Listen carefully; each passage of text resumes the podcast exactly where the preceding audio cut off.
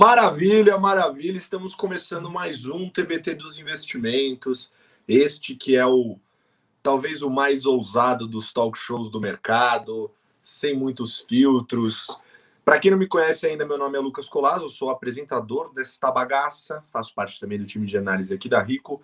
E hoje a gente vai falar sobre um assunto extremamente interessante que talvez não esteja tão quente ainda quanto deveria estar, mas em breve vai se tornar e muito quente podem ter certeza, anota aí, printo que eu falei e me cobrem daqui a alguns anos, porque hoje a gente vai falar sobre o mundo quantitativo, os robôs que investem, o que, que é isso, da onde vem isso, onde eles vivem, o que comem. A gente vai entender isso melhor hoje com uma convidada mais do que especial. Aliás, uma autoridade no assunto, ela trabalha já faz bastante tempo dentro desse mercado, dentro do mundo quantitativo. Ela é formada em estatística, então a gente está falando realmente com uma autoridade, até no bacharelado, é uma maravilha. E ela também faz parte do nosso time aqui na Rico, que é a nossa analista quantitativa. Vem para cá, Julia Aquino. Oi! Opa! Eu tava rindo aqui que você falou bachare... bacha... bacharelado. Você falou, você embolou tudo para falar. Nossa! tava com medo de entrar gargalhando já. É, é, o mal de, de você apresentar qualquer programa, é que você com certeza absoluta vai falar algo errado. E eu sempre tô correndo o risco de virar meme por algum motivo, né? Não posso esquecer. É, você é um meme em pessoa, né, Cola? Não tem ah, muito o que fazer. Ainda bem, ainda bem. Pelo menos eu presto para alguma coisa. Eu costumo dizer que aqui no time de análise da Rico, né, eu fico 70% do tempo tentando não fazer merda e nos outros 30% eu tento aprender com vocês. É besta, né? Mas Jujuba, Jujuba do meu coração, primeira vez que você está aqui no meu programa, porque você é muito importante para estar tá aqui, você é importante demais para estar tá aqui. Mas vamos lá, começa aí se apresentando para quem não te conhece, pô, tá dando as caras aqui pela primeira vez, faz parte do nosso time. Então, quem é Júlia Ferreira aqui no ou aqui no Ferreira? Júlia Ferreira Aquino. Nossa, eu sou um gênio. Vai lá. então, como ela falou, meu nome é Júlia, eu trabalho também no time de análise da Rico e eu sou analista Quant. Né? Isso quer dizer, eu programo o dia inteiro. Uh. eu tenho, eu, é, eu sou formada em estatística, então eu tenho bastante familiaridade com números, eu sempre trabalhei com isso. Não, nem sempre trabalhei no é, mercado financeiro virado voltado para investimentos, mas sempre no mercado financeiro, um tempo virado para crédito, concessão de crédito, um tempo para prevenção à fraude, e aí agora estou aqui com cola falando sobre investimentos. Qual é... Bacharel, mas vamos lá. Eu sou bacharela, quando é no feminino é bacharela. Bacharela? É, tá assim no diploma. Muito bom. É, é, esquisito, né? Eu acho. Mas... Eu também acho bem estranho. Para você ver que a é... gente pode não ousar falar algumas coisas que a gente não consegue, né? Mas vamos lá. É é, isso que o Cola falou é, é super, é, tá super em alta em, em todos os lugares, assim, da, todo mundo quer usar dados para tomar as melhores decisões possíveis, né? As pessoas viram que usando dados eu consigo tomar decisões melhores, então por que não? Ah. Então você precisa de pessoas que saibam mexer com dados, que saibam analisar os dados, processar os dados e tirar conclusões de dados, porque isso não é tão fácil quanto parece. Muitas vezes os dados te enganam, eles tem coisas ali por trás que você não está vendo às vezes, que pode te levar a uma conclusão errada. Então a gente precisa ter uma certa familiaridade, um certo conhecimento para lidar com isso, né? Boa. E isso já está em alta em todo lugar, não é só no mercado financeiro, tá? Quando a gente fala, por exemplo, de CRM, que é uma área que lida com clientes, né, não só dentro do mercado financeiro, eles, eles mesmos já usam muitos dados para definir qual a melhor forma de abordar um cliente, qual que é a melhor linguagem para falar com o cliente, porque eles vão testando, eles contam como foram as reações e depois definem é, quais é, metodologias tiveram reações melhores, quais tiveram reações piores, para poder quantificar. E aí você tem com números, né? Eu sempre falo isso, porque quando você tem número por trás é muito mais fácil justificar uma escolha, né? Então, por exemplo, ah, eu acho que é melhor falar de um determinado jeito se você tem um, número que comprova isso, você convence todo mundo, né? Com números e fatos, você, o seu argumento fica mil vezes melhor. Perfeito. E para você ver, Ju, como você está falando bem, hein? Puta Nossa, merda, meu. Você fica toda. Ai, tô nervosa, não gosto de falar Putz, cara, você viu a, a, linha retinha que você falou agora? Meu Deus do céu! Depois dessa eu vou investir tudo nas seleções. Mas antes da gente falar de análise quant e detalhar melhor para a galera entender qual que é o papel disso dentro do mercado financeiro, você falou que tem outras áreas. eu vou chamar o primeiro quadro, que é para a gente esmiuçar isso daí, a galera saber tudo. TBT dos investimentos.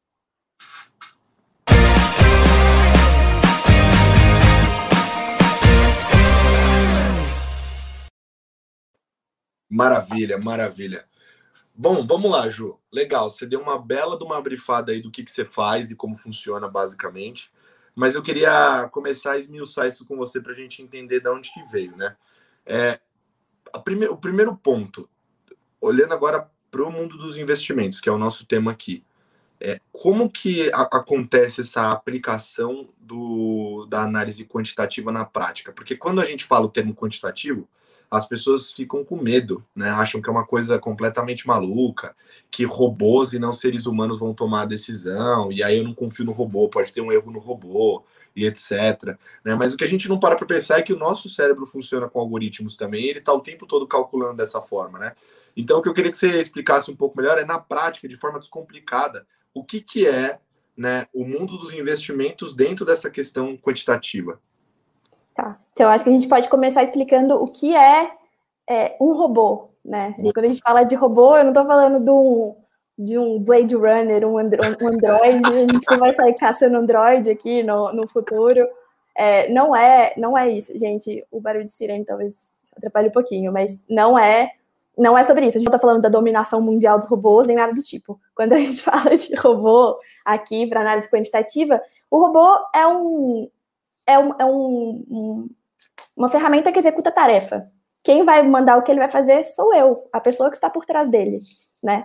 Ele não vai tomar uma decisão errada se eu não tiver programado ele de um jeito errado.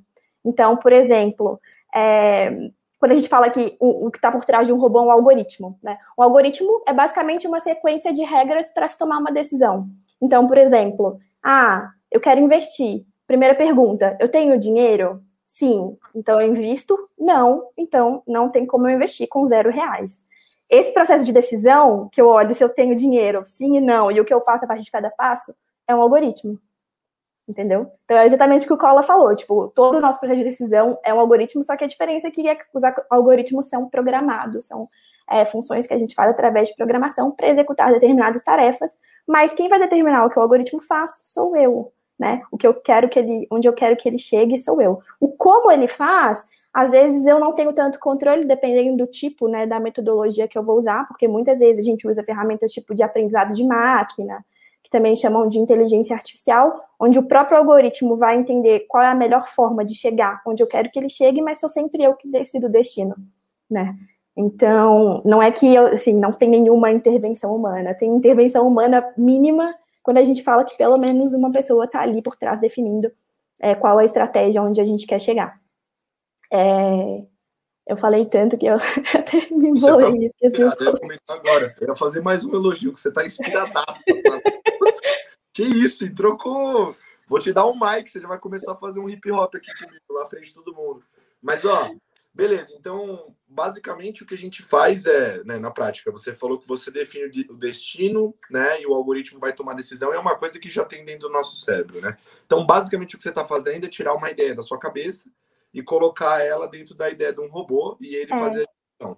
Exato. Né? E aí o robô muitas vezes melhora o, o processo, né? Ele não vai é, ele não vai mudar onde a gente chega, mas ele melhora o processo porque talvez ele ache um caminho mais eficiente Talvez ele veja coisas que eu não vejo, porque a olho nu, muitas vezes, quando a gente tem dados muito sobre muitas coisas, muito volume de dados, a gente não consegue olhar tudo a olho nu, né? Não adianta nada eu abrir uma planilha e ficar rolando e ficar olhando as coisas. Então, o, é, com essa ajuda da programação, do algoritmo que eu, que eu né, tô ali controlando, é, eu consigo ver coisas que eu não veria sem, e eu consigo ter uns insights muito melhores e tomar decisões muito melhores. Essa é a ideia, que a gente melhora as decisões tomadas. Não que, tipo, robôs dominem o mundo substituam pessoas. Não, Até porque esses robôs não, não tem nem como, né? que a gente está é... falando aqui. Não, mas tem uma questão muito importante. Quando você vai na literatura sobre mercado financeiro, ou mesmo perambula pelo condado, pela península, e vai nas gestoras aqui brasileiras para conversar com os, os, os principais investidores e investidoras profissionais do Brasil, o que você percebe é que um tema que sempre entra na discussão é em relação à emoção, né? Então, o, o investidor, a investidora, está o tempo todo tem, lutando contra as emoções próprias, né? Para justamente não ter nenhum tipo de intervenção no, na, na, na, cadeia lógica de tomar decisão por conta de algum sentimento. Então, às vezes você gosta da empresa, no passado você investiu nela, você ganhou dinheiro com ela, e aí você quer investir de novo por conta disso. Ou o contrário, você perdeu dinheiro com ela, agora ela é uma oportunidade, mas passa batido porque você tem uma mágoa com essa, com essa empresa. Né? Então, as emoções elas estão o tempo todo dentro da, da realidade do investimento, que está mexendo direto com o nosso bolso. O, o, algoritmo ele acaba melhorando muito nessa Super. parte também. A Super. Porque, assim, o que ele vai fazer, ele vai analisar os dados. Se ele achar, é, por exemplo, se a gente está falando de um algoritmo que faz uma gestão de portfólio, né, ver a sua alocação nos ativos, se ele está vendo que aquele ativo ali não está mais valendo a pena, ele vai tirar sem dó. Ah, eu tinha muito carinho, não tem problema, ele vai tirar. Ou então vai colocar alguma coisa que talvez você não gostasse, mas ele acha que é uma ótima oportunidade para a sua carteira e ele vai fazer, porque ele toma as decisões, né? É o que eu disse, ele toma decisões baseado no que eu estou falando para ele, né? Nos critérios que eu estou querendo que ele, que ele use, mas ele é autônomo para tomar a decisão por mim, né? E aí é isso, ele não vai tomar decisões erradas se eu tiver feito tudo certo. Né? Se eu tiver definido todos os passos, se eu tiver escrito todos os critérios de um jeito correto, não tem como ele errar, porque ele vai estar simplesmente seguindo aquilo que eu pedi para ele fazer. E aí o papel do ser humano fica muito mais nessa parte criativa do negócio, né? Meio que fica na parte artística ali de realmente pensar nas ideias de investimento. É, elaborar... calma, calma que, que programar também é arte, né? Não é, não é assim. o robô também faz a arte dele ali, o aprendizado de máquina também é arte. Não vamos falar que só o que as pessoas fazem é arte, não. Mas sabia que existe isso? Existem uns artistas robôs, assim, uma galera que, tipo, uns robôzinhos que jogam tinta em tela, esse tipo de coisa, já vi. Já, ah, já, Chique, já vi, né? Já... Artista ao pé da letra mesmo. Mas é, é isso. As pessoas ficam com o que é subjetivo e os robôs ficam com o que é objetivo. Então, por, muitas coisas, por exemplo, é, os robôs não conseguem captar, porque são coisas de sentimento sobre uma empresa. Por exemplo, se a gente está falando de um robô que pensa em ações e tem coisas de sentimento sobre a empresa rolando, pode ser que isso não se reflita em número nenhum. E pode ser que o robô acabe passando por cima disso porque ele não tinha como saber. E aí a, a pessoa pode entrar dando o input dela, de, da pessoa que está ligada nas coisas, que está sacando os, os, sentimentos do ambiente, né, do mercado, esse tipo de coisa. Mas, assim, geralmente os dados refletem o, a, as emoções, né? É muito raro que, que, que não, não tenha e coisa desse tipo. Você falou agora, né? Acho que tem um ponto importante da análise quantitativa que entra bem nisso, né? Que você falou que às vezes os robôs não vão capturar o sentimento do mercado, o sentimento das pessoas sobre aquela empresa, né? Então, por exemplo, ah, entrou um, um, gestor, uma gestora maravilhosa nova na empresa, assumiu o cargo, tem um background diferente, trabalhou em vários outros lugares e provavelmente ela vai trazer uma mudança na empresa.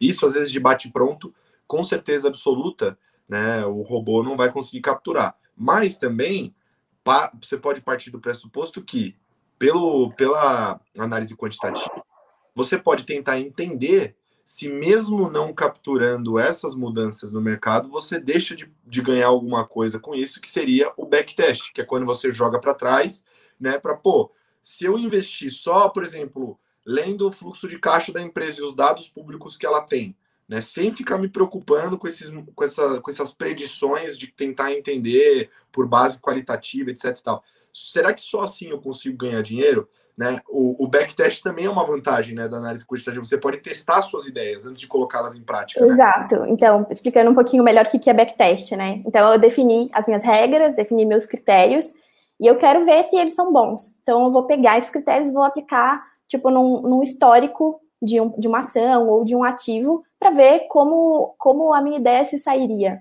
Né? Tipo, ah, se eu aplicasse essa ideia lá em 2008, né? Na, na crise do subprime, o que, que ia acontecer? com a minha carteira, por exemplo. Então, a gente tem a possibilidade de fazer isso quando a gente fala de análise quantitativa, é, e isso ajuda muito a gente a saber exatamente se os nossos critérios, se as nossas ideias são resistentes a esse tipo de, de sentimento, esse tipo de movimentação, que talvez o, os dados não capturem, mas eventualmente os dados capturam, né? Porque ainda que é, se acontecer alguma, movimenta, alguma coisa positiva, por exemplo, o ativo vai, vai refletir, né? Então ele vai, ele vai valorizar e isso eventualmente a gente vai ver né, nos dados. Então, principalmente quando a gente fala de, de fluxo de caixa, de balanço e tal, geralmente essas coisas refletem esses movimentos. É, eu, eu, eu visitei muitas gestoras já que trabalham no tema quant, na época, inclusive, até presencial, quando a gente podia, e uma delas eu visitei quando ela estava nascendo, chama Pandora. E eles estavam abrindo um fundo de ações de quantitativo, 100% quantitativo, né? E eu questionei justamente isso para eles, né? Eu falei, pô, mas a parte qualitativa, né? É, quando muda o quadro da empresa, né? Quando eles investem em algum novo negócio que ainda não está nos números, né? Pô, isso vocês não deixam de ganhar? E aí a resposta que eu vi foi a seguinte: de fato, tem muita coisa que num primeiro momento o robô realmente ele não vai pegar e pode ser que eu não sou o primeiro a entrar nessa festa.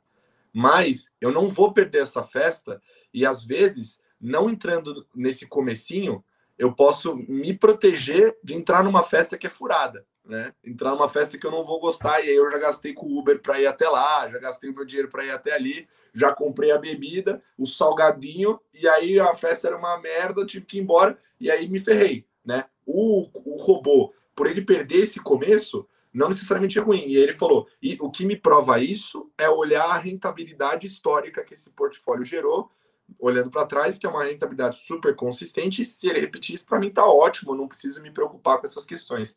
Acho que o backtest ele é, muito, ele é diferente por isso, porque ele dá um nível de segurança para o investimento que você está fazendo, porque não é só uma coisa que você acha, né? Um pitaco, tipo, ah, eu acho que vai acontecer isso. Não, tem um número te provando que, não, que funcionou. E tem isso que dos algoritmos serem consistentes, eles vão fazer a mesma coisa sempre, né? A não ser que você peça para ele fazer outra coisa. Então, ele, ele não tá, ele realmente não tem emoção nenhuma, não tem desespero nenhum, não tem apreço especial nenhum, né? Ele é totalmente pragmático, ele é totalmente vou fazer isso e não vou fazer isso. E acabou. E, e não tem por que também achar que usar esse tipo de estratégia vai te prejudicar, porque ao mesmo tempo também que pode acontecer isso de você chegar atrasado numa festa, pode acontecer é, também você tá ganhando de outro lado, né? É, você tá, pode estar tá perdendo um pouquinho aqui, não é muito, é um pouquinho, mas você vai ganhar de outro, em, outro, em outro ponto, né? Que você vai estar tá investindo em, em, ativos que vão te dar um, um, retorno consistente, provavelmente, porque esses critérios já foram testados e a gente já sabe que eles são bons, que eles funcionam, né? Para montar essa carteira. Então, eu acho super, assim, eu sou super suspeita, né, também. Mas eu acho super legal que você tenha, tipo, uma parcela uma, uma parcela de, de, investimentos quantitativos, até para você ter alguma coisa que, que, que, que você adora falar, que é de ter uma parte descorrelacionada na sua carteira, né? Porque... Não, mas tem, tem um ponto importante que você falou, Ju, para te complementar, que eu acho engraçado. É, quando você olha, se a gente fizer um paralelo com a medicina, né? Há muitos anos atrás, a gente não tinha a tecnologia laboratorial que a gente tem hoje. Então não dava para você fazer uma ressonância, tirar um raio-x, né? Era tudo muito era muito difícil de você ter algum tipo de exame mais evoluído para te ajudar na tomar decisão. E aí o médico, né, o trabalho dele era realmente fazer 100% do diagnóstico sozinho e ele te passar o tratamento também, né? Hoje em dia, eu duvido que alguém entra num consultório, né, vai ali naquele naquele médico, uh, ele faz um exame em você de toque, fala para você, faz o diagnóstico, te passa o tratamento. Eu duvido que você vai sair da sala, do consultório, e falar assim: não, certeza que é isso, eu vou realmente seguir 100% do que ele falou e não vou fazer nenhum exame. Né? Até porque nem os, os próprios médicos não fazem isso, é muito difícil, realmente só em alguns casos pontuais que eles vão fazer ali, que alguma coisa mais visível, né, de fato. Né? Ele estudou para isso também. Mas assim, ele certamente vai te pedir um exame né? Ele vai te pedir alguma coisa para ajudar na profundidade da análise dele, ele conseguir ter mais dados para ele poder tomar uma decisão melhor em relação a você. Afinal de contas, ele está cuidando da saúde de uma pessoa, não é uma coisa que você pode brincar. Né? Eu acho que quando a gente vai para o mundo financeiro, que a gente está cuidando da saúde financeira das pessoas, eu acho que a leitura é muito essa, né? Pô, se a tecnologia está na tua mão, né, você não vai querer deixar de usar, né? Exato, não tem por que você fugir disso achando que é um negócio mirabolante ou que vai tomar decisões erradas. As pessoas que estão construindo esses algoritmos, que estão construindo essas inteligências artificiais, são muito boas. elas são pessoas que têm conhecimento de mercado. Então, elas não vão fazer uma coisa completamente descolada. Não tem por que você não ter confiança numa coisa dessas. E até porque se a pessoa tentasse fazer uma coisa totalmente descolada, os dados iam, é, iam rebater a tese dela e provavelmente o modelo que ela está usando ou o algoritmo que ela está usando quando ela fosse testar num backtest, por exemplo, ia dar tudo errado. Né? Então, não tem porquê é, você ficar receoso com isso. Como ela falou, é natural da vida que a gente peça mais evidências para poder acreditar nas coisas, né? E uma coisa que eu achei legal também que você trouxe hoje no, no Rico Matinal, aliás, quem não está inscrito ainda no Rico Matinal, é só ir no meu Instagram aqui, no Instagram da Ju, que com certeza absoluta você vai conseguir se inscrever para receber no seu e-mail, a gente manda todo dia de manhã. Mas uma coisa que você escreveu no Rico Matinal hoje que eu achei super interessante foi separar entre robôs analistas e robôs investidores. Eu queria trazer essa pauta para cá, porque tem um ponto muito importante que é, acho que essa diferença, né? porque tem muita, é, fazendo exemplo do médico, né? O médico ele pega o seu exame, mas ele que vai te passar qual que é o diagnóstico, né? Qual que é o tratamento que você tem que fazer. Tem muito investidor e investidora por aí que faz assim, né? Vai lá, é, usa a tecnologia, a abordagem quantitativa para analisar esses dados e ter uma recomendação. Mas do momento de investimento, de tomada, de bater o martelo, quem bate o martelo é o ser humano, e é isso no mercado financeiro é chamado de quantamento, que é quando você mescla os dois, né? É, quando a gente olha para outras abordagens, né, tem abordagens que são 100% quantitativas, né, onde você realmente delega toda a responsabilidade para um robô. Né? Então, realmente, ele, ele não só analisa, como ele testa as ideias e também coloca elas em prática para você tudo automatizado. Esse mercado é muito grande lá fora, tem fundo no Brasil que faz isso também, né, de fazer 100%. E aí o ser humano dentro de, de, tem o um papel só da criatividade, se a parte artística de ficar desenhando ali as ideias para o robô testar, se tiver certo ele já coloca em prática e tudo vai, né? Daí só tem essa diferença dos dois, né? Eu queria trazer um pouco dessa diferença para as pessoas entenderem. É, essa diferença é uma diferença, na verdade, é, no que é o produto final, né, do robô. Na construção, a é, não existe tanta diferença, a diferença é para onde ele está focado. Então, o que a gente chamou lá de robô analista é um robô que dá recomendação de compra, venda e uma recomendação neutra, né? Então, ele vai analisar uma classe de ativos e vai te falar: esse aqui é o melhor, esse aqui é o segundo melhor, esse aqui é o terceiro melhor, ou então esse grupo aqui é o melhor grupo, alguma coisa nesse sentido para você investir. Mas ele não vai lá e pegar seu dinheiro e colocar nesse ativo. O robô investidor não. Ele vai fazer o controle da sua alocação, do seu portfólio. Então, quando ele identificar, por exemplo, que algum ativo caiu ou subiu, ele vai entrar lá e vai rebalancear a sua carteira de acordo com o que ele está vendo que é o melhor para você naquele momento, né? Então, é, a diferença básica é essa, que o analista vai te dar recomendação, o investidor é o que, o que faz de fato, né? O que, o, o que mexe no, no seu dinheiro, na sua alocação. E foi sobre isso que eu falei no, no texto do Goldman Sachs, né, que lançou um serviço de robô investidor, porque ele só investe em ETF, ele não investe em nenhum outro ativo, mas ele que vai alocar o seu dinheiro em diversos ETFs de acordo com o, a, o prazo que você quer, qual é o seu objetivo, esse tipo de coisa, tudo isso é o robô que faz. Você só coloca o seu dinheiro lá e, e vê a alocação sendo feita.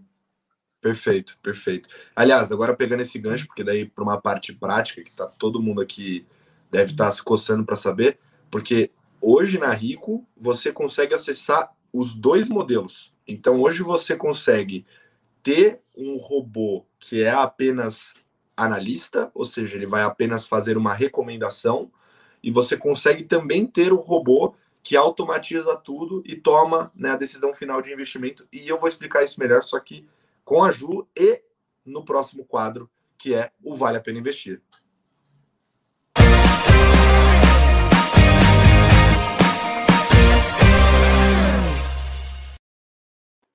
Aquele tempinho para dar uma alongada, dar uma soltada na musculatura do pai, aí a gente já volta. Então, vamos lá.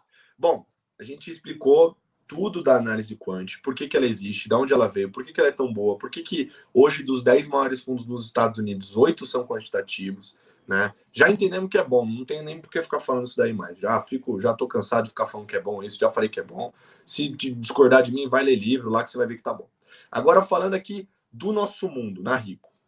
A gente tem é, hoje essa parte de robô analista que a gente explicou, né? A gente explicou para a galera agora que tem a parte do robô analista que são as nossas seleções, né? e é você justamente quem desenha os algoritmos e, e, e, controla tudo isso. Eu queria que a gente passasse aqui explicando um pouco melhor o que, que são essas seleções de, de empresas. Claro.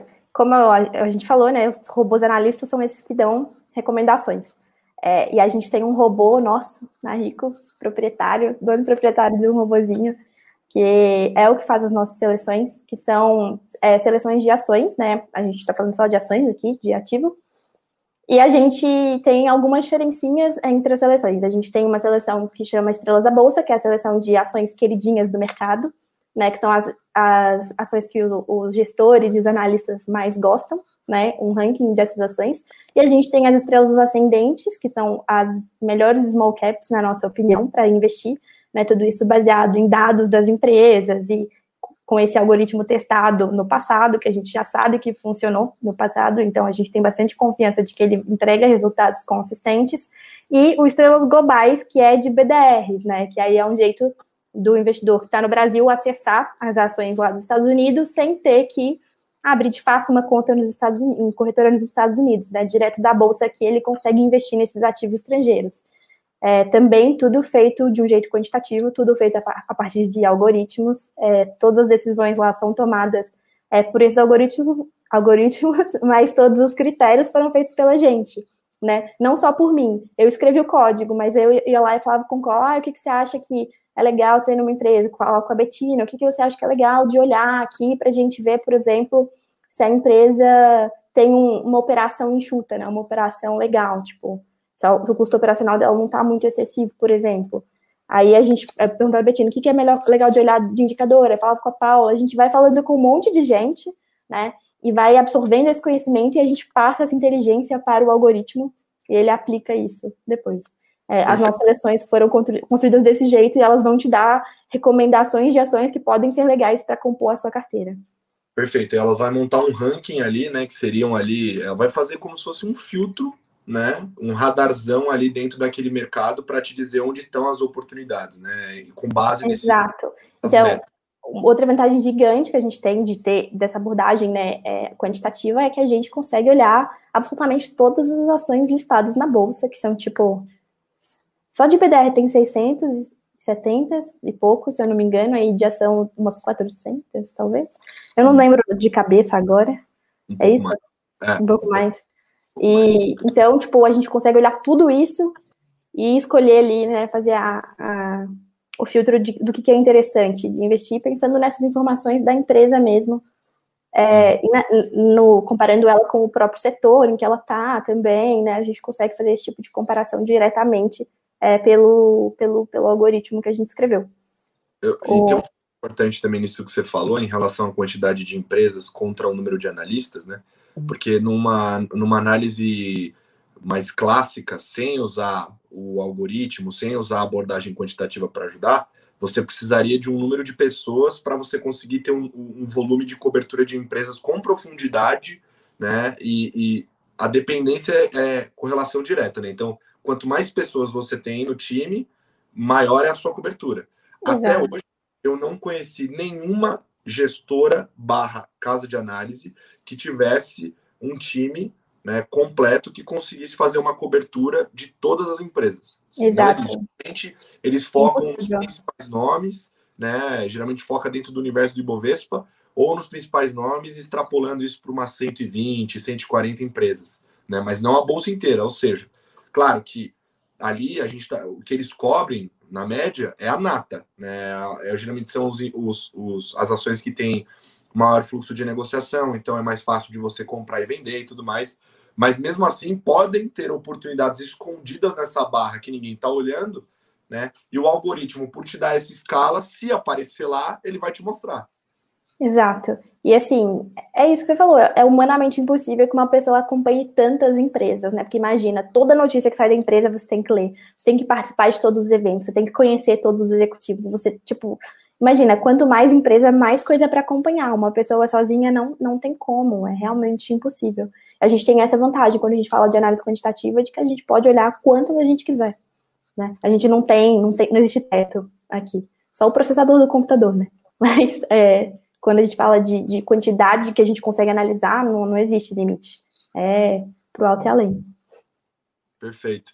E, e agora, só queria fazer um, um parênteses aqui, né? As, as estrelas globais sobre BDRs, né? Então a gente coloca ali métricas da empresa mesmo para entender quais são as empresas que, em tese, são consideradas boas oportunidades de investimento e a gente monta um ranking. O mesmo é feito para o ascendentes, só que a gente está falando das small caps no Brasil, que são as empresas de baixa capitalização, são as menores empresas da Bolsa aqui no Brasil. Isso. Agora, a gente usou um termo na Estrelas, na Estrelas da Bolsa que foi o queridinhas. Eu queria explicar isso um pouco melhor para a galera. Então, o que, que é esse queridinhas da Bolsa? Então, queridinhas, o que, o que, qual que é o processo por trás, né? A gente vai lá, analisa as carteiras dos fundos e vai ver quais são as ações mais presentes, quais são as ações que têm mais convicção também nesses, nesses fundos, né? Então, o que, no que, que os gestores estão investindo e no que, que eles estão investindo mais? São, vão ser as, queridi, as, as, as queridinhas dos gestores, uhum. são isso. E a gente também traz uma visão dos analistas, que é uma visão um pouquinho mais é, não vou dizer curto prazo, porque continua sendo longo prazo, mas ela é um pouquinho mais reativa, né, ao que está acontecendo no mercado agora, para balancear um pouquinho a alocação do fundo, que é uma alocação mais de, de, muito longo prazo, que talvez às vezes não capte alguma movimentação, mas aí a gente junta tudo isso e monta um ranking com, com as empresas que são melhor classificadas nesses critérios. Perfeito, perfeito. E aí o, o Aí você consegue meio que você ter uma cobertura da bolsa como um todo. E de novo, né? Tudo isso que a gente, tudo que a Ju falou agora de, de métrica, de né, para fazer a análise, né? É, tudo isso foi testado.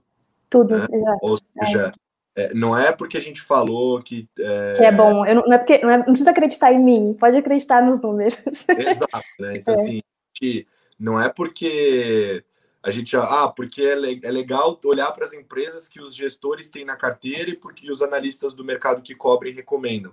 Não, a gente acha isso legal e aí a gente testou para ver se no passado funcionava e se dava dinheiro. Deu dinheiro? Beleza. Aí lança o, o, o serviço, né? Então acho que esse robô dessa forma.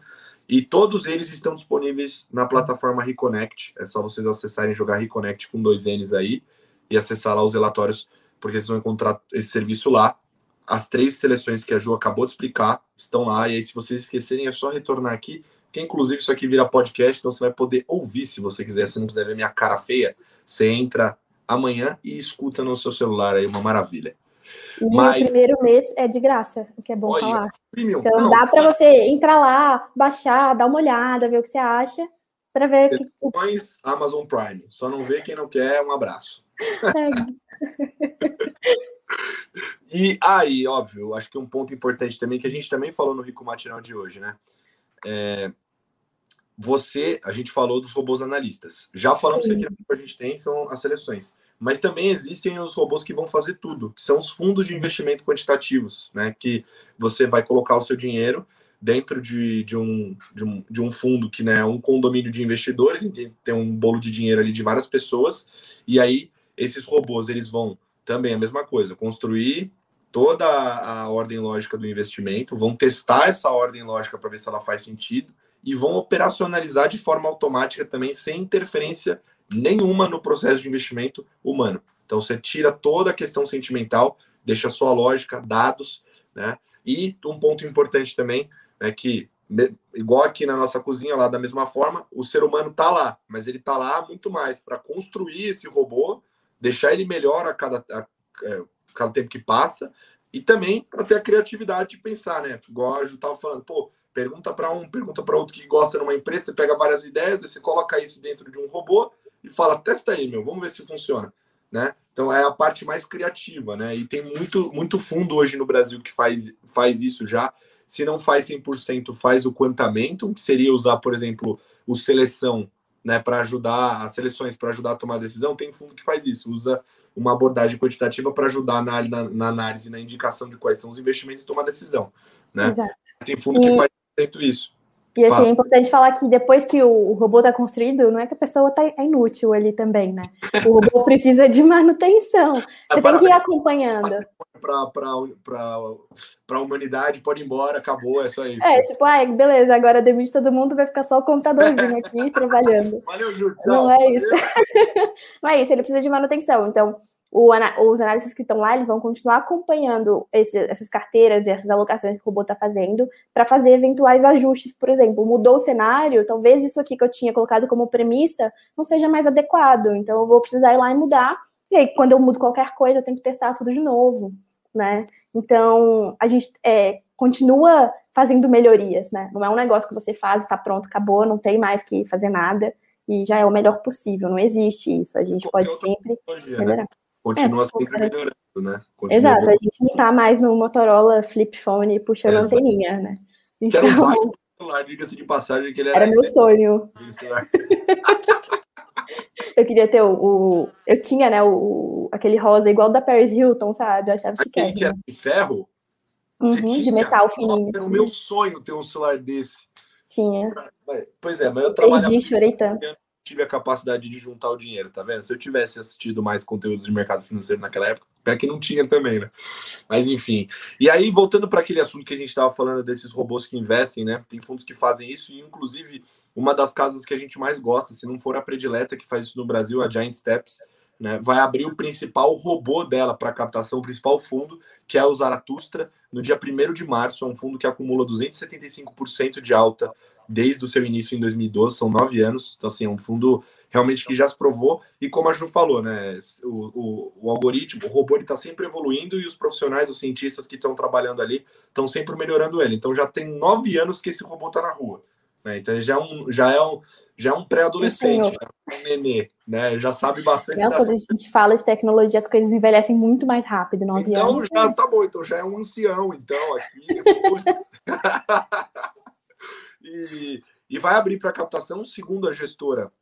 Vai ser a última grande abertura a mercado e vai abrir na Rico. Então fica aqui a dica. Que dia? É um... no dia 1 de março. Dia 1 de março abre para captação. É, na plataforma vai estar escrito Giant Zaratustra Advisory, provavelmente. Zaratustra é difícil, né? Escrever. Zaratustra é um nome difícil pra caramba. Né? Você sabe por que era Zaratustra? Por que era Zaratustra? Eu esqueci. O Zaratustra. O que, que então, é? Zaratustra é o fundador de uma religião Olha eu aqui falando. Olha você falando.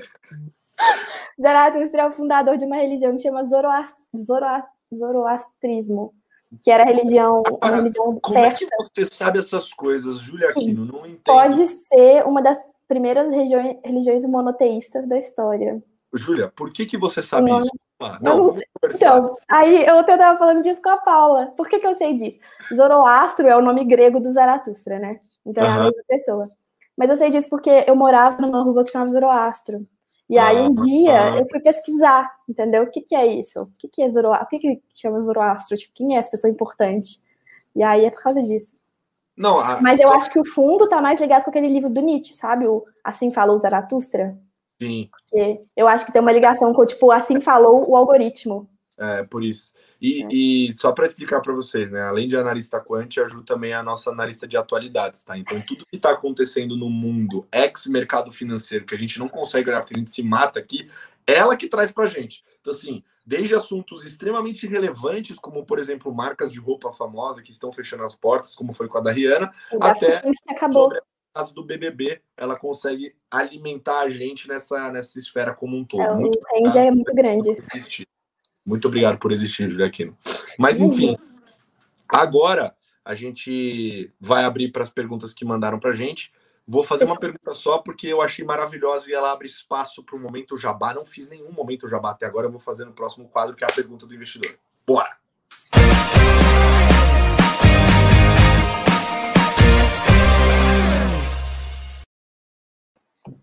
Eu queria muito que tivesse uma banda de jazz contratada para fazer a vinheta e ficar tipo com um baixão assim. Cola, tipo... Já te falaram que essa vinheta é igualzinho à música do Barrados no Baile? É sério? É, eu vou te mandar depois. É que eu acho que você é muito novo para ter assistido Barrados no Baile. O que eu não sei. Não, você não sabe? Eu amo essa série. Você sabe que série é?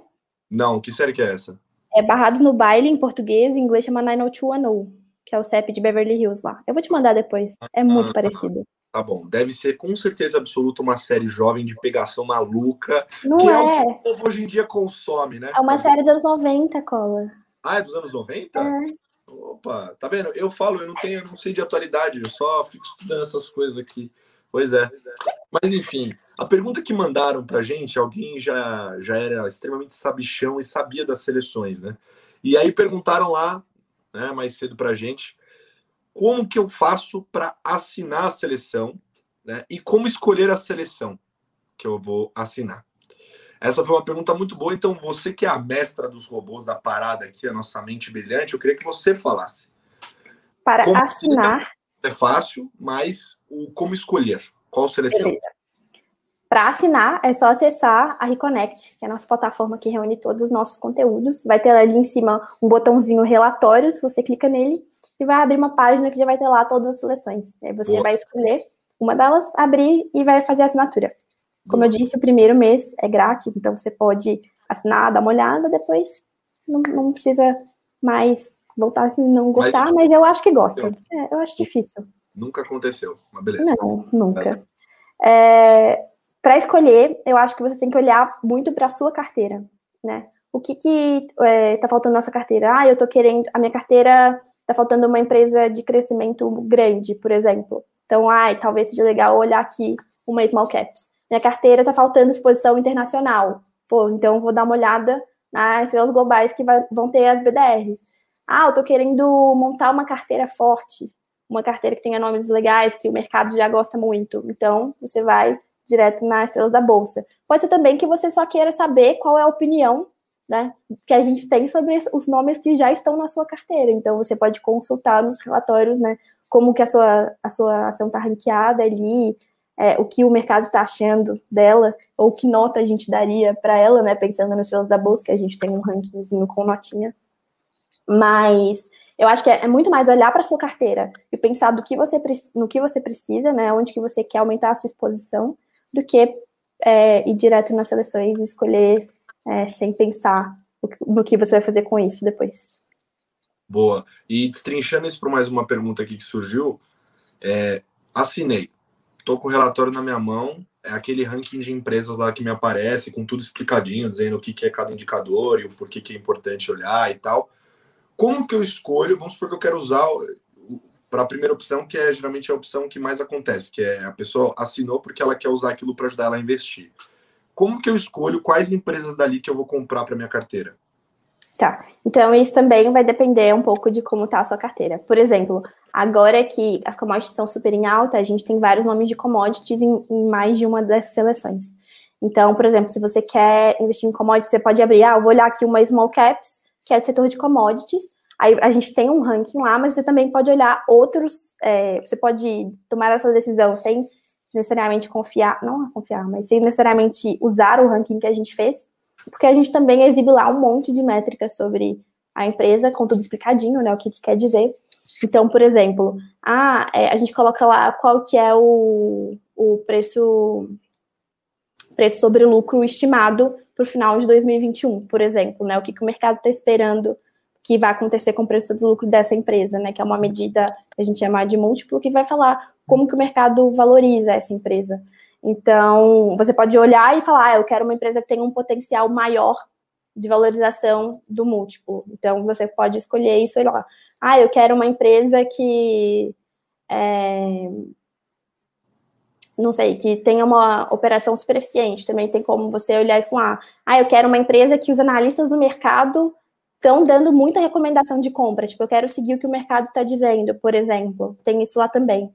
Né? Então, eu acho que é, depende um pouco do, de, de, como você quer compor a sua carteira, mas a gente traz um, um, muitas possibilidades para você fazer essa escolha. É, eu acho que principalmente essa ideia de seguir por setor, ou, ou, de seguir, né, olhando a exposição que você já tem, onde você precisa complementar. Ah, eu preciso complementar internacional, vou na globais, mas eu também queria internacional e queria tecnologia, por exemplo, que é um setor que a gente tem menos do Brasil. Então a gente vai ter lá vários nomes de tecnologia e você pode escolher o que você mais gosta, né? Tipo, ah, será que eu gosto mais de Google ou gosto mais de Apple, por exemplo? Né? Aí eu acho que é, é mais do que combina com você e do que você acha que vai complementar melhor a sua carteira mesmo. Muito bom, muito bom, perfeito. Bom, então já sabemos como usar este radar para investir, mas agora a gente vai sair um pouco desse âmbito que faz o cérebro dar uma fritada agora no fim, da, no fim do dia. Afinal de contas, Sim. eu e Jujuba temos, temos todas as vezes uma semana super intensa, Chega na quinta-feira, a gente tá morfético. Não, e é uma semana super intensa desde sete da manhã, todos os dias. Não é uma semana super intensa, Esse tipo, é ah. É. Chega sexta-feira, o dia inteiro de reunião, todo mundo burro, não consegue entender nada. mas eu acho bom a sexta-feira de reunião, porque é isso. Tá, dá uma, o seu né? cérebro já tá esgotado, é, aí você dá uma arejada. Tá vendo como a gente é um timaço? A gente combina até isso. Eu concordo. Eu chego na sexta-feira e falo, não, tudo bem, sextou é dia de reunião, porque fica o dia inteiro, impressionante, nunca vi isso. O dia inteiro em reunião, tranquilo, o que tinha que fazer de relatório, etc., a gente faz durante a semana. Fez até quinta. amor, né? Não dá também. Exato. Mas agora a gente vai para o momento inspiração.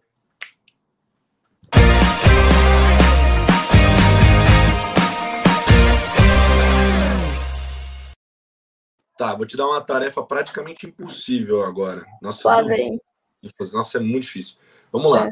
É, vamos supor que eu escutei tudo que você falou nos dois primeiros quadros e fiquei muito, muito, muito interessado sobre esse tema, tá? Só que assim, eu nunca nem. Foi a primeira vez que eu ouvi. Tô aqui no TBT, caí sem querer, porque ninguém ia vir aqui nesse programa porque quer, baita de um programa ruim. E aí a pessoa veio até aqui ela falou: Meu, gostei do que a Ju falou nos dois primeiros quadros, quero aprender mais sobre. Né? O que, que você recomenda para uma pessoa dessa? Mas ela quer aprender mais sobre o quê? Não entendi. Sobre esse mundo quant. Sobre Ah, mundo- sobre teoria, não sobre investimento, sobre o quantitativo. sobre o quantitativo. Tá bom. É, primeiro, eu acho que. Vai, pensando numa pessoa que quer entrar nisso, né? Que quer começar a fazer isso. Tem que aprender a programar, Boa. né? Porque Linguagem. E linguagem. Aí Vai fica a gosto do freguês. As que a gente usa mais, eu uso Python, né? Mas também é importante saber SQL, que é uma linguagem para banco de dados, porque muitas vezes a gente precisa juntar as duas coisas, né? A gente consulta os dados em um lugar e aí faz a análise em outro lugar. Isso é, é muito comum. E muitos bancos são SQL. As linguagens variam um pouquinho de banco para banco, mas a base é muito parecida. Uhum. E, assim, existe uma coisa incrível com programação, a maioria dos, dos né, pelo menos, que é, uma vez que, quando você aprende uma linguagem, você aprende a lógica de programação, né, que é como você estrutura um código, como que você coloca condições, como você pede para ele repetir algumas ações, tudo isso você aprende com qualquer linguagem. A partir do momento que você entende linguagem de programação, você consegue ir para qualquer lugar, entendeu? Então, por exemplo, eu aprendi a programar em C, na faculdade. É, Não gostava nem um pouco, eu odiava muito, aliás. Aí, a próxima matéria que eu tive já era programar em R, que também é um software de estatística, mais parecido com Python. E eu não sabia nada de R, mas de repente eu caí numa matéria que eu tinha que entregar todos os trabalhos feitos em código de R. E aí, o que eu tinha aprendido em C me ajudou muito no R, justamente porque eu já tinha essa noção. Eu já tinha a noção que eu tinha que talvez criar algumas variáveis, eu tinha que fazer um vetor, fazer uma matriz. Eu tinha uma, uma ideia de por onde ir, né? Isso ajuda super. Então, acho que qualquer linguagem que você investir vai te ajudar. Mas as principais, as mais demandadas são Python, sempre. é, pelo mercado, né? Dizendo mercado de trabalho. É, Python. R também é bem legal de saber. Eu acho, por exemplo, os gráficos que o R faz, o Python não chega nem perto de fazer gráficos tão bonitos quanto. É, e existe uma integração entre R e Python, não tem como você usar um dentro do outro, é uma coisa muito louca. Isso eu já não entendo tanto, porque a minha programação já não chegou nesse ponto, mas, mas existe. E SQL são os que eu acho mais importantes é, de aprender. Aí, para aprender mesmo, eu acho que é praticando, é programando. Não adianta você ficar lendo um monte de, de texto sobre programação, você tem que pegar e fazer. Tem um monte de, de, de banco de dados livre. O próprio, próprio R, próprio Python tem bancos nativos, né, da ferramenta que você consegue consultar para começar a fazer alguns testes. Eu acho que o, o Yahoo Finance disponibiliza dados também é, direto no Python, em uma das bibliotecas Python que você consegue usar. Então, é, é isso, você tem que pôr a mão na massa. Mas. Ah, E não, tem um, tem um, um ponto que eu queria fazer um highlight aqui, que é uma coisa que eu tenho percebido, fazer uma análise super densa agora aqui, mas de forma rápida. Eu li uma carta de uma gestora de ações que é muito famosa no mercado, que é a Dynamo. Uhum. E a Dynamo, ela é uma gestora que o mínimo de aplicação no fundo é 300 mil, não tem nenhuma plataforma de investimento, eles estão sempre fechados e eles não falam com ninguém, não participam de entrevista, nem prêmio eles vão buscar. De tão que eles são focados em não não dar fama, não simbolizar gestor em uma pessoa ou outra, né? Em focar em time e tal. E eles, eles, a carta deles é muito boa, é semestral, eu leio todos, não perco nenhuma. E a, a, última, a última carta que eles, que eles postaram, publicaram, era sobre a transformação digital no mercado.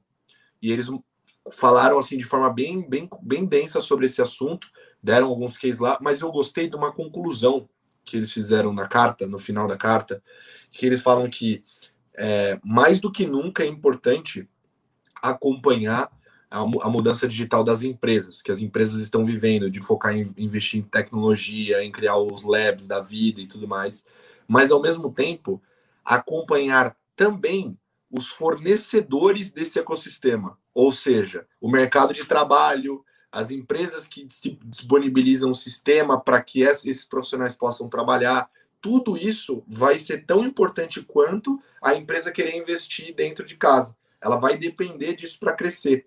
E isso é uma oportunidade para quem gosta do tema e está estudando sobre, porque é um indicativo muito claro de que é uma profissão que vai se valorizar cada vez mais no longo prazo. Super. Tipo assim, a demanda é gigantesca por pessoas que façam isso. E como eu disse, essa parte quantitativa não existe só quando a gente fala de, de investimento, né? Existe voltado para quase tudo. E quase todas as empresas estão contratando esse tipo de profissional. Você não precisa trabalhar com investimentos se você não quiser trabalhar com investimentos, você pode fazer de tudo. Eu fazia isso antes com crédito, por exemplo. Na hora de decidir qu quanto de limite eu ia dar, com qual taxa, qual prazo por exemplo, de empréstimo para alguém ou para uma empresa, era isso que eu fazia. Aí, ou então na prevenção à fraude, que chegava lá uma transação para mim e eu tinha que decidir em um milissegundo se aquela transação era fraudulenta ou não. E aí, é, esse tipo de coisa que. Hã? Animal. É, não, é, prevenção à fraude, que você ia amar, porque é uma loucura. Mas é loucura, assim, de loucura, de seu telefone tocar de madrugada e falarem: olha, rolou aqui um vazamento de dado a gente tem que segurar. E aí, você tem muito para segurar. Levanta é. e vai. Nossa, animal! É muito louco, cara. É só loucura. É muito, é muito doideira. Eu gostava, né? Porque. Animal. E então, tipo, é, tem lugar para isso em, todos, em todos, todas as áreas, né? Não só falando de investimento, mas pessoas com perfil analítico. Você pode não saber programar, mas você pode entender de estatística, saber fazer o modelo, e aí você aprende a programar depois. É, ou você, se você for fera de Excel, por exemplo, eu não sei é, VBA, né, que é a língua do Excel, eu sei pouquíssimo, assim. Mas se você souber muito também, dá pra você automatizar um milhão de coisas, entendeu? Então, eu tenho muitos caminhos para ser uma pessoa com esse perfil. É, lógico que eu acho que meio que converge para saber programar, né? Eu acho que, a, que a ferramenta principal desse tipo de perfil é essa, mas tem muitos caminhos para você chegar lá. Você pode ser uma pessoa tipo eu, que estudou uma, uma, uma faculdade, numa faculdade que, que já te levou a isso, né? Porque, como eu disse no começo, eu fiz estatística. Ou você pode ser uma pessoa que é formada, sei lá, em, em design, em qualquer outro curso, e você aprendeu a programar, gostou muito, começou. Eu tenho um amigo que é biólogo, por exemplo, e ele começou a programar porque ele fazia um, é, para fazer uns algoritmos de coisa genética para o mestrado dele, e ele tomou gosto por programar e hoje ele é desenvolvedor numa Aí. empresa. Entendeu? Ele mudou completamente de carreira e ele é formado em biologia, por exemplo.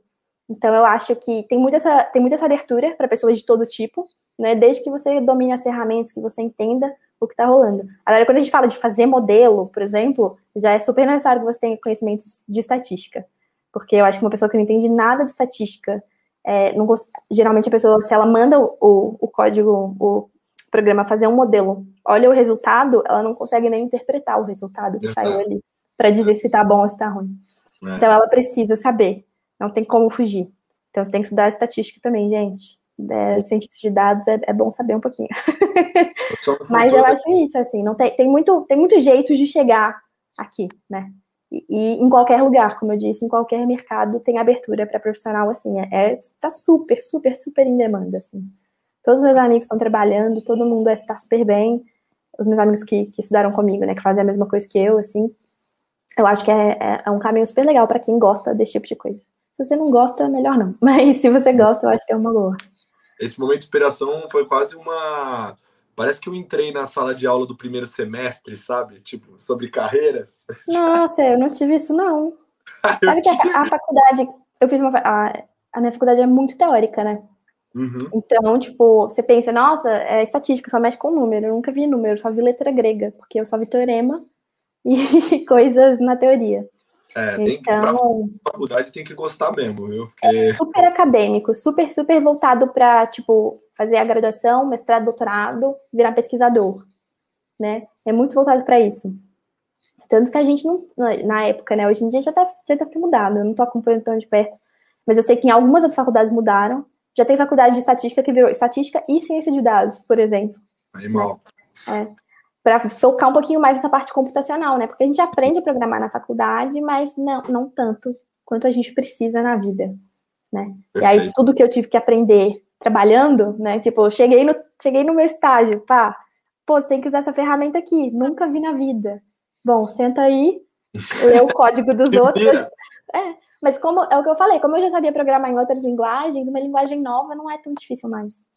Então, tipo, a partir do momento que você aprendeu uma, você vai acumulando outras muito fácil. Hoje em dia eu sei umas cinco, seis. Tipo, eu não uso todas, mas eu já, já usei. Né? Animal, animal. Bom, agora a gente vai dar uma fritada na Ju, porque a gente vai pro boleto no boleto. Simbora!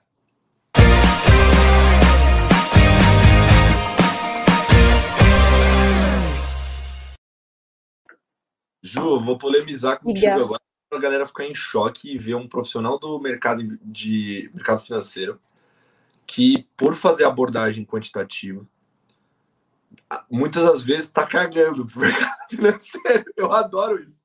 Porque o que mais. Só para contextualizar isso, né? O, no mercado financeiro, assim, todo mundo é muito apaixonado, né, pelo tema, tipo eu, que sou babacão do mercado financeiro e tal. Quando a gente vai para, por exemplo, um dos fundos que mais entregou retorno, aliás, o fundo que mais entregou retorno da história, que é um fundo quantitativo, chama Medallion Fund, da Renaissance Technologies. Ele entregou um retorno anualizado próximo de 40%, desde 1988. E não tem ninguém que trabalha lá que é de mercado financeiro. Quando eu digo ninguém, é ninguém. Todo mundo lá é físico, matemático, cientista de dados, não tem uma Todo pessoa. Mundo veio de onde eu vim. Exato. Tem um monte de Ju lá, várias Jujubas lá trabalhando, e não tem ninguém que nem eu lá no meio jogado. É só gente de do mundo quantitativo literal, estatística, física, só PhD, e é isso o trabalho lá, entendeu? Não tem ninguém de mercado. Ou seja, provavelmente muitas pessoas de lá nem leram livros muito famosos de mercado financeiro, às vezes nem estão acompanhando o que está rolando, porque realmente não é um tema. E aí, pegando esse gancho, né, vamos começar o boleto no boleto. Para quem está aqui pela primeira vez, o boleto no boleto é bem simples. Eu vou fazer uma pergunta para a Ju, a Ju vai responder do tamanho de um tweet. Boleto se for positivo, não boleto se for negativo. Ju, Fechou. começando agora aqui, então, livros sobre mercado financeiro, você boleta ou não boleta? Boleto mais ou menos. Eu fico em cima do muro, aqui você vai falar.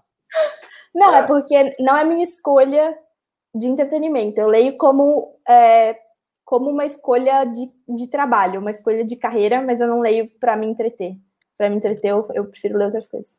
Boa, boa. Então você não vai. Você, você boletou mais ou menos, foi uma meia boleta. É. Beleza. Tá, tudo bem. então. Só um pouquinho, o valor é baixo. Tá bom. Live com gestoras e é, gestoras do mercado. Você boleta ou não boleta? Boleto muito, acho muito legal, cara, ver a galera falando, tipo, entrar na cabeça da pessoa, sabe? Saber o que, que ela tá pensando, quais são as opiniões, eu acho muito, muito, muito legal.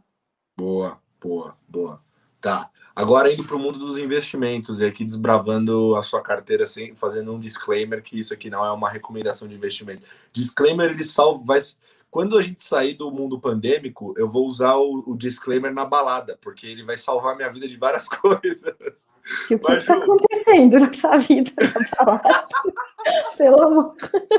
Ah, que é. Que horror. Isso que pouco ego, né, Ju? Faz parte. Mas vamos lá. Indo para o mundo dos investimentos agora.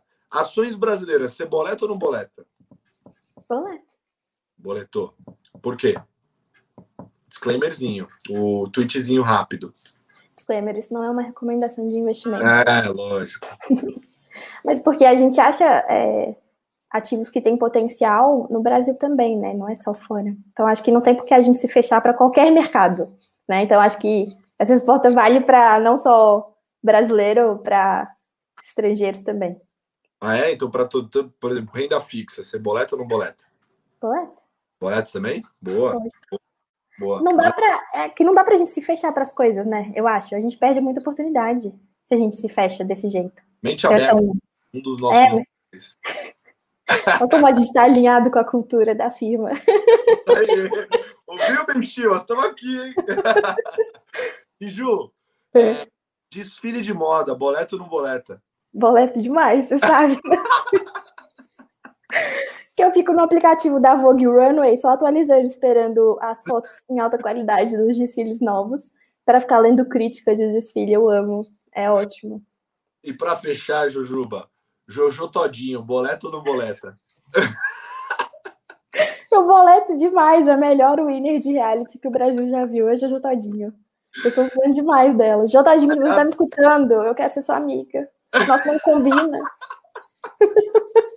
Três pontos muito importantes aqui, né? Que ela, além da Ju ser analista quant, ela também é analista de atualidades e de figurinhas oficial do nosso time. Então, assim, todas as figurinhas de WhatsApp que a gente tem, as melhores vieram da Ju. Que ela gasta um tempo razoável nos finais de semana dela para desenvolver um arcabouço de figurinhas úteis. Só é, da Ju Todinho eu tenho tipo 45. Eu adoro ela, ela é muito figura, cara. Eu gosto muito.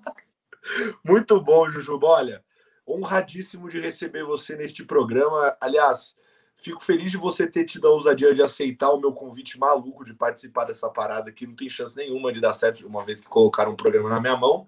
Mas queria passar a bola para você fazer as suas considerações finais e a gente fechar mais um episódio do TBT. Eu não sei quais são as considerações finais geralmente feitas nesse espaço. Olha, o, Mas... o, padrão, o, padrão, do algoritmo é agradecer, falar para a galera acompanhar. É. Gente, muito obrigada. Eu espero que a mensagem de que robôs não são seus inimigos, não tá vindo um apocalipse aí. Não precisa ser o Will Smith naquele filme lá que ele faz, destruindo robôs. É, essa é a mensagem geral disso, a mensagem geral do texto né, que a gente publicou hoje também. Acompanhe a gente é, pelo Rico Matinal, pelas redes sociais, você consegue se inscrever Exatamente, tem os arrobinhas aqui, e você consegue se inscrever para receber o Rico Matinal. Você também consegue ler todos os Rico Matinais todos os dias na Reconnect, que é a nossa plataforma de conteúdos. E é isso, onde cola tá, eu tô, porque a gente tá junto sempre. Foi mal, humanidade. E Tem escolha. Elas testem um mês de graça para vocês verem o que é receber uma recomendação de robô e ser feliz com ela e andar de mão dada com o seu robô que te recomenda investimento, entendeu? E é por isso que eu digo que a gente não vai parar por aqui, tem muita coisa para fazer, várias oportunidades. Daqui 15 dias a gente está de volta, mas nessa quinta-feira eu vou quintar agora, soltar a musculatura. Quintou. Um beijo para todos vocês. Beijo, tchau, tchau.